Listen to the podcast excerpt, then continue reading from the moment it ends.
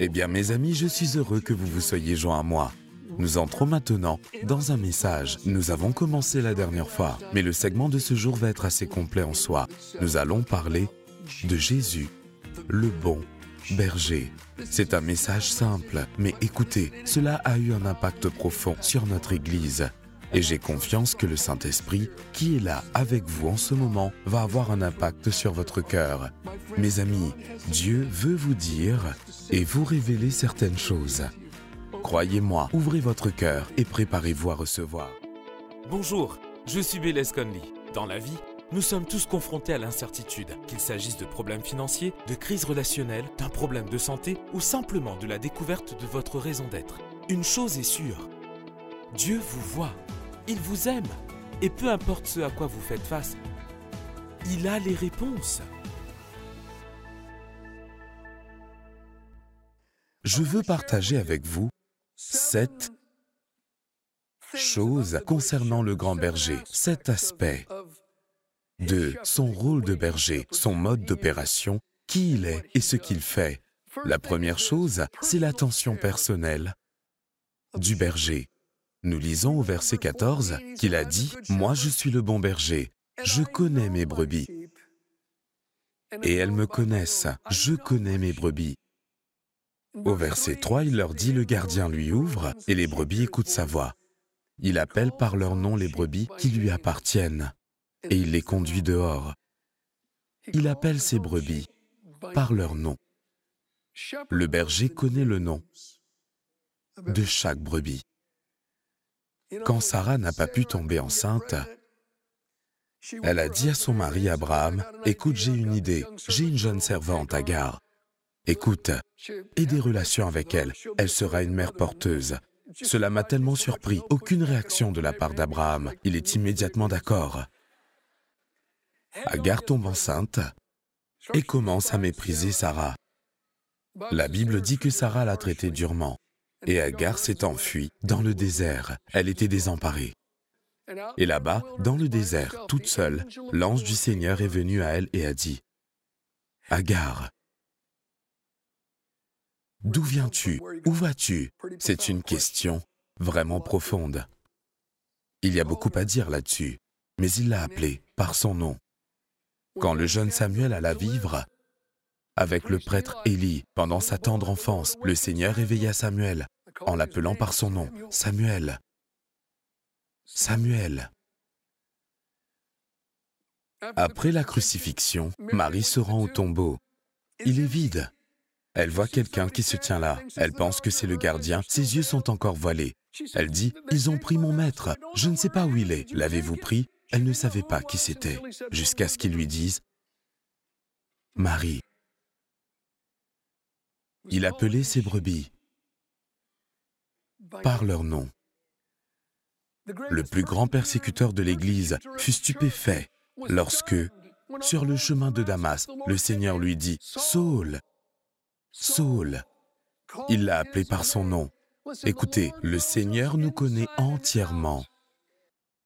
J'aimerais deuxièmement vous parler des sentiers du berger. Verset 3, Jésus a dit qu'il conduit les brebis. Au verset 4, il dit, Lorsqu'il les a toutes fait sortir, il marche devant elles et les brebis le suivent parce qu'elles connaissent sa voix. Elles ne suivront pas un étranger, mais elles fuiront au contraire loin de lui parce qu'elles ne connaissent pas la voix des étrangers. Il dit, Mes brebis connaissent ma voix. Question, où entendons-nous sa voix? Romains chapitre 8 verset 16 dit, L'Esprit lui-même rend témoignage à notre esprit. Il ne rend pas témoignage à nos pensées. Il ne rend pas témoignage à nos corps. On dit que la raison est la voix de l'intelligence, les sentiments sont la voix du corps, la conscience est la voix de votre esprit. Et c'est par votre conscience que l'Esprit Saint, le grand berger, vous parle. C'est là qu'il me parle. Il a dit, les brebis entendent ma voix. Très bien, passons à la troisième chose, la provision du berger. La provision du berger. Jésus a dit au verset 10 de Jean chapitre 10, Le voleur ne vient que pour voler, égorger et détruire. Moi, je suis venu afin que les brebis aient la vie et qu'elle l'ait en abondance. Voici une grande ligne de la démarcation que Jésus a tracée. Le voleur, l'ennemi, le diable vient pour voler, égorger et détruire. Ce qui vole, tue, détruit ne vient pas de Dieu. Ça vient du voleur. Jésus est venu donner la vie abondante, la vie sur tous les plans. Spirituel, émotionnel, social, matériel. La traduction en anglais, Passion Translation, le dit ainsi. Je suis venu vous donner tout en abondance au-delà de vos attentes, la vie dans sa plénitude jusqu'à ce que vous soyez dans la surabondance. Bien évidemment, les aspects spirituels comme la joie et la paix sont les plus importants. Mais nous ne devrions pas négliger les bénédictions terrestres comme le font certaines personnes. Certains pensent que tout ne se rapporte qu'au paradis et que ce sont les choses dont nous ne jouirons que lorsque nous serons au paradis et qu'elles ne sont pas disponibles maintenant, pas si vite. Dans le psaume 23, David a dit, Le Seigneur est mon berger, il me prépare une table et il me prépare un banquet. Où ça? En la présence de mes ennemis. Je n'ai pas d'ennemis au ciel. Je n'aurai pas d'ennemis au ciel. Cette table de banquet est pour cette vie, pour ici et maintenant. Il a dit, tu fais déborder ma coupe, c'est ici et maintenant, ce qui veut dire que j'ai assez non seulement pour moi, mais aussi pour aider les autres. Oui, le bonheur et la grâce m'accompagneront tous les jours de ma vie. C'est la vie. Et j'habiterai dans la maison de l'Éternel pour toujours. C'est la vie à venir. Dieu merci, la majeure partie de notre héritage est de l'autre côté. Mais ne négligeons pas les bénédictions promises que le berger apporte dans cette vie. Il pourvoit aux besoins de ses brebis. J'étais à une réunion il y a probablement 46 ans, j'étais encore nouveau dans la foi. Il y avait un évangéliste qui prêchait pendant qu'on prenait des offrandes, et il a dit, prenons une minute de prière pour que vous demandiez à Dieu ce que vous devriez donner comme offrande. C'est donc ce que j'ai fait. J'ai fermé les yeux et j'ai prié sincèrement. Seigneur, que veux-tu que je donne? J'ai eu une vision. J'ai vu une chose très drôle. J'ai vu un billet de 10 dollars, mais il était plié en un tout petit triangle. Et la seule chose que l'on pouvait voir était le chiffre 10. Je savais que c'était un billet de 10 dollars. Je n'avais jamais rien vu de tel dans ma vie. Juste un tout petit, tout petit triangle où on pouvait voir le 10. Je me suis dit que je devais donc donner 10 dollars pour l'offrande. J'ai sorti mon portefeuille et à ma grande surprise, je n'y avais pas de billet de 10 dollars. J'ai donc donné quelque chose d'autre pour l'offrande et je suis resté perplexe. Un jour ou peut-être quelques jours plus tard, j'étais avec des amis dans ma camionnette et je me suis arrêté à un passage piéton. Des gens allaient et venaient sur le passage piéton.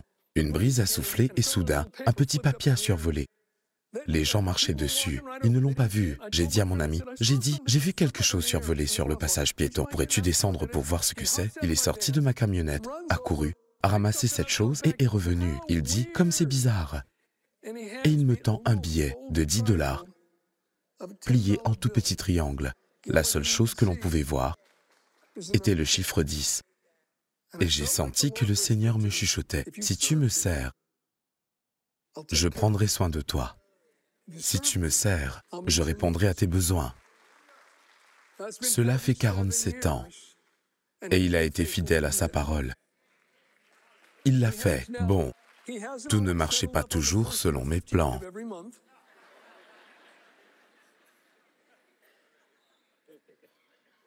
Mais en rétrospective, je vois que je n'ai jamais manqué de rien. Je suis toujours debout. Il a été fidèle il a pourvu à mes besoins. Il pourvoira à vos besoins. Le berger pourvoit aux besoins de ses brebis. Très bien, passons au quatrième point, la protection du berger. Jean chapitre 10 verset 27 à 30, Jésus a dit, Mes brebis écoutent ma voix, je les connais, et elles me suivent. Je leur donne la vie éternelle, elles ne périront jamais, et personne ne pourra les arracher à ma main. Mon Père qui me les a donnés est plus grand que tous, et personne ne peut les arracher à la main de mon Père. Le Père et moi, nous sommes un. L'apôtre Paul a dit dans Romains chapitre 8 versets 38 à 39, En effet, j'ai l'assurance que ni la mort, ni la vie, ni les anges, ni les dominations, ni le présent, ni l'avenir, ni les puissances, ni la hauteur, ni la profondeur, ni aucune autre créature ne pourra nous séparer de l'amour de Dieu, manifesté en Jésus-Christ notre Seigneur. Il écrit dans Colossiens chapitre 3 verset 3, En effet, vous avez connu la mort, et votre vie est cachée avec Christ en Dieu. Mes amis, ceci est la sécurité. Pensez-y, ceci est mon alliance. Cela représente votre vie, cela représente ma vie. Bien. Jésus a dit, Personne n'enlève mes brebis de ma main, et personne ne peut les arracher de la main de mon Père. C'est la sécurité. Ma vie est cachée avec le Christ, en Dieu. Je n'ai rien à craindre d'aucun démon. Je n'ai rien à craindre d'aucune personne avec de sombres desseins ou de mauvaises intentions. Je n'ai pas à craindre ce qui arrivera à l'économie. Je n'ai pas à craindre ce qui se passe dans le monde. Ma vie est cachée avec le Christ en Dieu. Personne ne peut m'enlever de la main du berger. Personne ne peut m'enlever de la main du Père. Le Seigneur ne m'abandonnera pas, il ne m'oubliera pas. C'est donc avec assurance que nous pouvons dire, le Seigneur est mon secours, je n'aurai peur de rien. Que peut me faire un homme dit l'auteur de l'Épître aux Hébreux.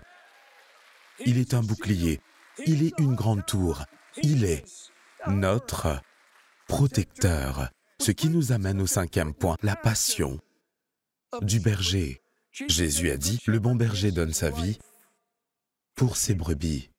Au verset 17 à 18 de Jean chapitre 10, il a dit, le Père m'aime parce que je donne ma vie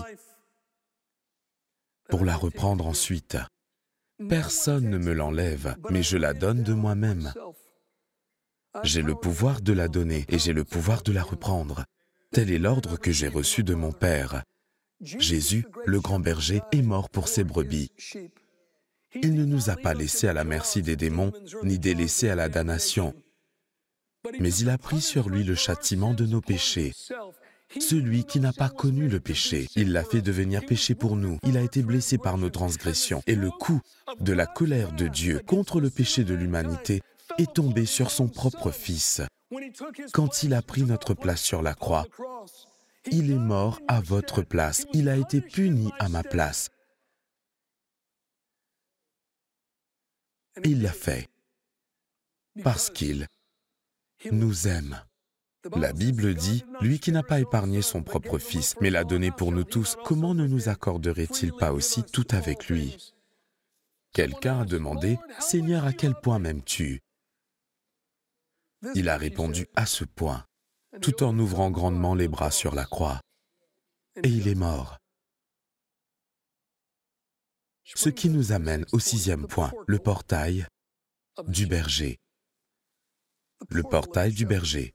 Jean chapitre 10 versets 1 à 2. En vérité, en vérité, je vous le dis, celui qui n'entre pas dans l'enclos des brebis par la porte, une porte est un portail, mais s'y introduit par un autre endroit est un voleur et un brigand. Mais celui qui entre par la porte est le berger des brebis. Verset 7. Jean chapitre 10, verset 7 à 9. Jésus leur dit encore, En vérité, en vérité, je vous le dis, je suis la porte des brebis. Tous ceux qui sont venus avant moi sont des voleurs et des brigands. Mais les brebis ne les ont pas écoutés. C'est moi qui suis la porte. Si quelqu'un entre par moi, il sera sauvé. Il entrera et sortira et trouvera de quoi se nourrir. Jésus est la porte. Dans les temps anciens, et encore aujourd'hui dans de nombreuses régions du monde, il y avait un endroit où les moutons se rassemblaient, soit comme une zone naturelle avec des rochers autour, ou bien ils empilaient des pierres afin que les ours ou les loups ne puissent pas entrer. Il y avait une petite entrée qu'on pouvait dissimuler avec de la broussaille et les moutons étaient là dans la bergerie. Il n'y avait qu'une seule entrée. Le berger, pendant la nuit, se couchait à l'entrée et devenait pratiquement la porte. Pas d'autre entrée, pas d'autre sortie. Le seul moyen d'entrer dans la bergerie était par le berger, qui était la porte. Dans Jean chapitre 14, verset 6, Jésus lui dit, C'est moi qui suis le chemin, la vérité et la vie. On ne vient au Père qu'en passant par moi. Toute autre voie est fausse. Tous ceux qui parlent d'une autre voie sont, selon Jésus, des voleurs et des brigands. Il n'y a qu'un seul chemin pour entrer en relation avec Dieu, c'est par Jésus-Christ. C'est ce que Jésus a dit dans Matthieu chapitre 7, versets 13 à 14. Entrez par la porte étroite. En effet, large est la porte, spacieux le chemin menant à la perdition. Il y en a beaucoup qui entrent par là. Mais étroite est la porte, resserrez le chemin menant à la vie. Et il y en a peu qui les trouvent. J'ai mentionné le gamin qui m'avait parlé de Christ. C'était ma première interaction avec des chrétiens, du moins ceux que je connaissais. Je suis sûr que j'ai travaillé avec certains, mais ils ne parlaient jamais de Jésus. Je ne savais pas qu'ils étaient chrétiens. J'étais chez le gamin et je parlais à sa mère et elle avait invité un de leurs amis. Il s'appelait Dana. Je me souviens encore. J'étais appuyé sur le manteau de la cheminée tout en conversant avec cet homme chrétien nommé Dana. Et il ne cessait de parler de Jésus. J'ai dit, écoute Dana, il y a beaucoup de chemins vers Dieu. Jésus est votre chemin et c'est bien. Vous savez, je vous applaudis, mais il y a beaucoup de chemins différents. Il a dit, Bélès, c'est un mensonge. J'ai dit, pardon il a dit, c'est un mensonge. Il n'y a pas plusieurs chemins vers Dieu. Il n'y a qu'un seul chemin vers Dieu. Je me souviens avoir pensé que c'était beaucoup trop étroit. Mais Jésus a dit, entrez par la porte étroite. Dana avait raison. Il est la porte. Il est le seul. Si quelqu'un franchit la porte, Jésus a dit, il sera sauvé. Cela peut vous choquer, mais le paradis n'est pas universel. Les frontières du paradis ne sont pas ouvertes à n'importe qui. Elles ne sont pas ouvertes à tous. Il y a certaines conditions à remplir. Ce qui nous amène au dernier point, et c'est la propriété du berger. La propriété du berger. Plusieurs fois dans Jean chapitre 10, Jésus a dit ceci concernant les brebis, et il les conduit dehors.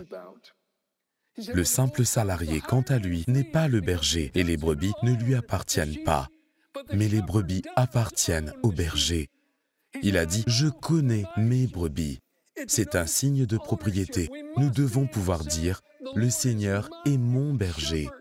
Avant de pouvoir le faire, la question de propriété doit être réglée. La Bible dit, si tu reconnais publiquement de ta bouche que Jésus est le Seigneur et si tu crois dans ton cœur que Dieu l'a ressuscité, tu seras sauvé. Ce n'est pas une parole à la légère. C'est à prendre très au sérieux.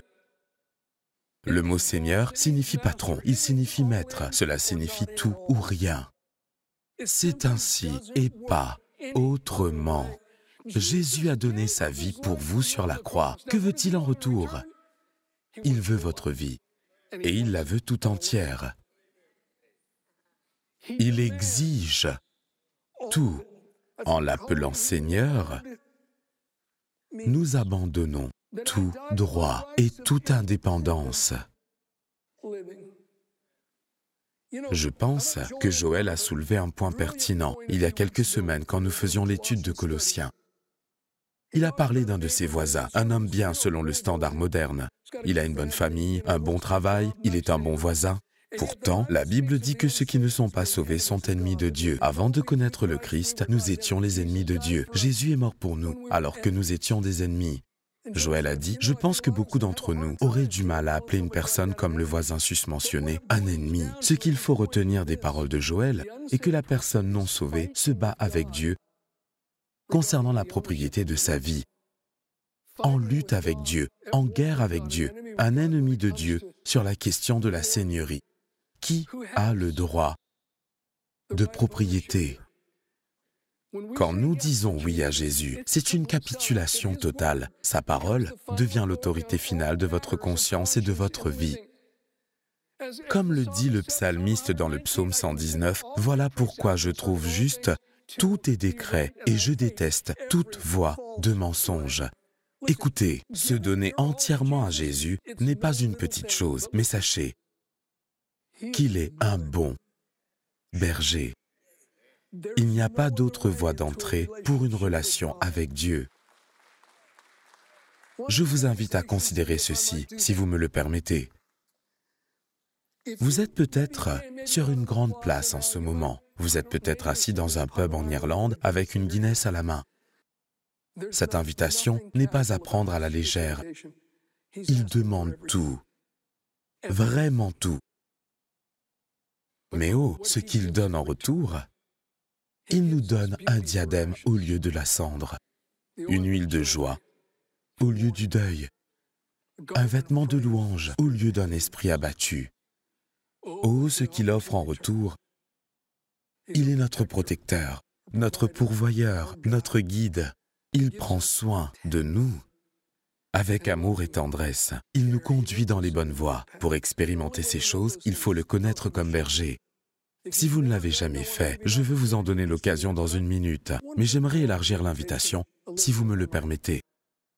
Si vous m'écoutez en ce moment et que vous êtes en rétrograde, voici, la vérité c'est que si vous n'avancez pas, vous reculez. Il n'y a pas de surplace. Nous nageons en amont dans un monde en aval. Par son esprit, Dieu nous rend capables de nager à contre-courant dans ce monde.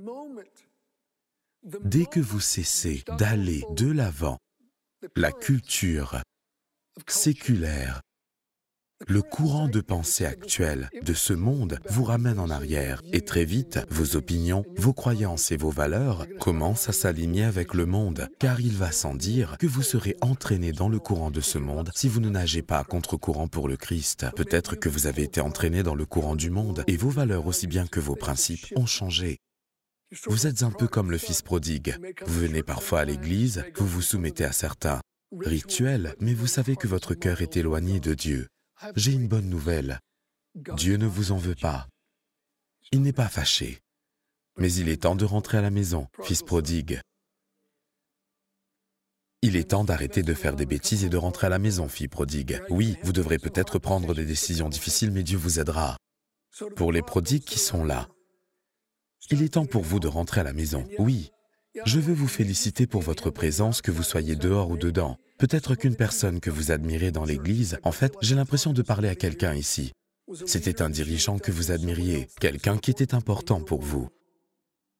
Et cette personne a fait une grosse bêtise. Peut-être que cette personne a même péché contre vous personnellement. Et d'une manière ou d'une autre, c'est devenu un obstacle que le diable a mis entre vous et Dieu. Mon ami, nous avons commencé le service en disant que si vous êtes à la recherche de l'Église parfaite, celle-ci n'est pas la bonne. Nous devons garder les yeux sur le berger. Quand nous lui disons oui, le Saint-Esprit vient et nous change, et il nous donne de la puissance. Ma vie n'est plus ma responsabilité, mais elle devient ma réponse à sa capacité. Il y a une grande différence entre les deux. Il vous aidera. Non, je vous le dis, vous ne pouvez pas y arriver tout seul. Non, vous ne pouvez pas, mais il vous aidera. Pourquoi ne pas, tout de suite, fermer les yeux pendant une minute si vous sentez que le Seigneur a parlé à votre cœur et que vous devez lui répondre, je vais vous le demander. Vous pouvez tout de suite dire, oui, j'y vais à fond. J'y vais à fond. Je vais faire cette prière. Je suis sérieux. Mettez votre main en l'air, que vous soyez dehors, sur la terrasse ou dans l'auditorium. Personne d'autre ne peut le faire à votre place. C'est entre vous et Dieu. C'est une chose sacrée que nous faisons en ce moment. C'est sacré, mes amis. Il n'y a rien de plus sérieux que ça. Très bien. Beaucoup de mains levées dans l'auditorium. Vous pouvez les baisser. Ok, je veux que vous regardiez par là. Deux ou trois choses. J'ai pas fini. Nous allons prier. Après avoir prié pour les gens, je vais brièvement vous faire part de quelque chose et j'aimerais que tout le monde reste, si vous le pouvez, pour quelques minutes à l'extérieur ou à l'intérieur. Nous allons terminer le service aujourd'hui en affichant le psaume 23 sur l'écran. J'ai pensé que nous devrions le lire à haute voix ensemble avant de partir. Pour l'instant, voici ce que j'aimerais.